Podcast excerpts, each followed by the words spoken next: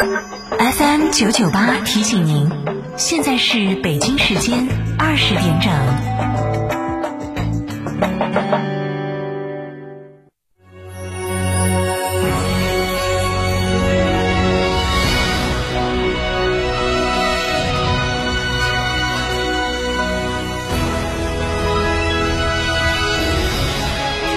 成都的声音，FM 九九点八，成都电台新闻广播。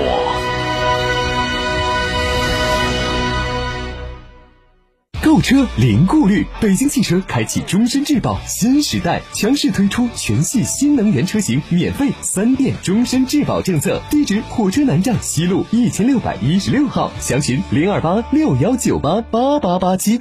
哎，李姐，怎么愁眉苦脸的呢？家里装修正改水电呢。嗨，那愁什么？我装修选的叶之峰水电一口价，不加钱不加价，合同上是多少，装修完一分不差。四零零八零六五零六六，装的轻松，住的舒服。改水电能一分不差？没错，装修价格能确定，透明消费不操心。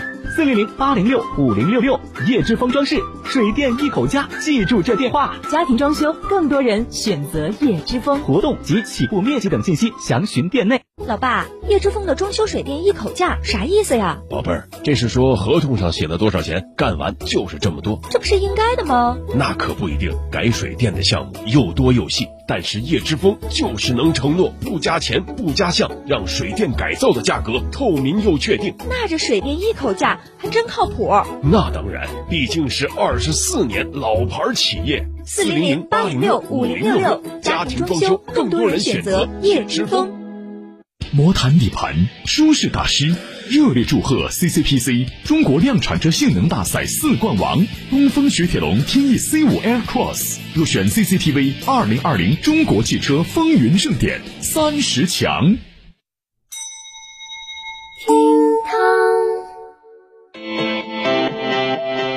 不管是不是正宗的成都人，不管你有没有去过那儿，都会对一个地名非常熟悉。欢迎乘坐成都地铁一号线，本次车终点开往神仙湖站。对的，我说的就是神仙湖了。其实成都不仅有神仙湖，还有一座神仙桥。传说当中有人在这儿升了天，得道成仙了，所以就有了神仙桥。有朋友就要问了，神仙桥咋没听过呢？就在神仙湖高头吗？其实这座神仙桥有一个大家更加熟悉的名字，那就是驷马桥。那你这个简直是画风突变哦！司马桥不就是那个铁路、高速路、城区道路张牙舞爪支起，跟到导航走都找不到路的地方吗？跟升仙有啥子关系呢？嗯，你如果非要这样子说的话，我也同意。毕竟在过去，司马桥是老川山路上的起点，是北出成都的重要通道，所以交通上复杂一点也可以理解嘛。那升仙桥又是咋个变成司马桥的呢？这个就要从名传千古的汉服大家司马相如说起了。大家都晓得，我们成都曾经发生过一场历史上最美的私奔，那就是著名的凤求凰。汉服大家司马相如和一代才女卓文君的爱情故事。这个司马相如呢，其实出名之前家境非常贫寒，经常被人瞧不起。但司马相如是一个典型的凤凰男的成功范本。由于他励精图治，没过好久就名声在外了，而且还接到了朝廷召见的诏书。当他去上任途经升仙桥的时候，他就在桥头的柱子上题了这么一行字：“不曾高居驷马，不过如下。”意思就是说，如果不乘坐四匹高头大马拉的官车，我司马相如就从此不再从这个桥路过。后来，司马相如真的出了名，成为了汉服大家，升仙桥也就因为司马相如在这儿题了字，就更名为了司马桥了。不过呢，司马相如第一次出川之后是受了冷落，当了个闲官。归来的时候，并没有实现他当年许下的这个豪言。直到几年之后的那篇《子虚赋》打动了汉武帝，他才再次应召入京，当了大官。这次才谈得上是真正的荣归故里，而且岂止是高居驷马，可以说当时太守以下的官员都亲自到郊外去迎接他，连临邛的县令都帮他飞到鲁涧，在前面引路，排场可以说是相当的大了。这个故事也教育大家一个道理：如果你不是名人，也就不要到处游客到此一游的题词画画了。那关于司马桥，其实还发生过一个乌龙。成都其实还有一个叫司马桥的地方。这个又是咋回事呢？原来北宋时期，当时的四川自治市兼成都知府金汤在府河上重新修了一座桥，叫清远桥，同样也是通往长安的大道。这位仁兄误以为这座重修的桥就是司马相如当年题字的桥，就牵强附会的把清远桥改成了升仙桥。又因为司马相如的典故，金汤又把生仙桥改成叫司马桥，还很认真的写了篇《司马桥记》。这个千古笑话就给成都留下了两座司马桥的名称。而后面说到的这座司马桥，其实就是现在的北门大桥了。我们再说回真正的司马桥，由于司马相如的名气加持，再加上他交通地位的重要性，一直以来他都是很出名的桥。一九四九年十二月底，成都和平解放的时候，贺龙、周士第、李景全他们就是率领解放军大军，从这座司马桥经由北门大桥和玉带桥一路进入成都城的。到了一九五零年，由于要修成渝铁路，就铁平了河道，拆除了老司马桥。转到了现在的司马桥位置上去了。又过了二十多年，到了一九七几年，又新修了司马桥。但是随着我们成都的不断发展壮大，这个位置的交通情况确实变得有点恼火。好在这两年，政府又通过沙河整治工程，把司马桥再次进行了重修，就成为了现在大家看到的司马桥了。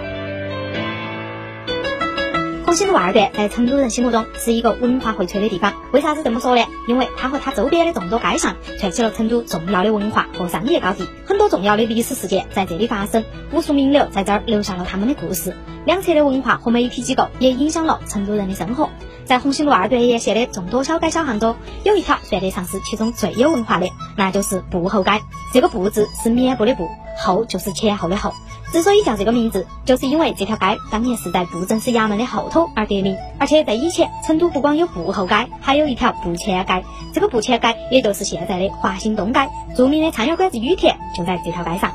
现在的布后街只有一两百米长，但最早的布后街比起现在，那可是长多了。那是因为修红星路的时候，红星路二段就把这条布后街分成了东段和西段。再后来，这个布后街东段又遭并入了干槐树街，最后就只有原来的西段保留了布后街的名称。不要看现在的布后街是条不起眼的小街，要在以前这条街是相当有名的哦。为啥子呢？刚刚我们说了，遥想当年布后街算是红星路二段沿线乃至整个成都最有文化的小街。在一九四九年以后，四川省文联以及它下属的省作家协会、省音乐家协会、省美术家协会，还有省戏剧家协会这些很多家协会以及这些文化团体所编辑的很多刊物，比如《四川文学》《新津诗刊》这些的编辑部都长期在步后街二号的大院后头办公。成都本土的著名作家，像啥子沙丁、艾吾、流沙河这些，也都长期在这工作跟居住。一直到了红星路扩建的时候，文联这些单位的大门才改到红星路高上去了。到了现在呢，四川日报社、成都传媒大厦等等媒体机构也纷纷坐落在这附近，那么多报纸、杂志在这儿编辑出版，让这儿成为了一个传媒集群所在地，充满了文化的馨香。但在这个步后街上，不仅是阳春白雪，充满了浓厚的文化气息，更是飘逸着我们成都人最爱的美食香味。当年成都最负盛名的餐饮馆子荣乐园就在步后街道上。可能你会问，荣乐园咋个没有听过呢？其实，在我们川菜的发展史上，荣乐园是有里程碑式的作用的。如果当年有米其林餐厅排行的话，荣乐园别别是成都妥妥的米其林三星餐厅了。一九一二年，荣乐园在湖光馆街的新龙园开张了，第二年就转到了步后街上，而且在步后街一开就是四十几年，直到一九八零年才展起走。当年不晓得有好多人为了品尝荣乐园的美食而跑到这条街上来，成都人宁肯排长队也要享受美食的习惯，早在当年就可见一斑了。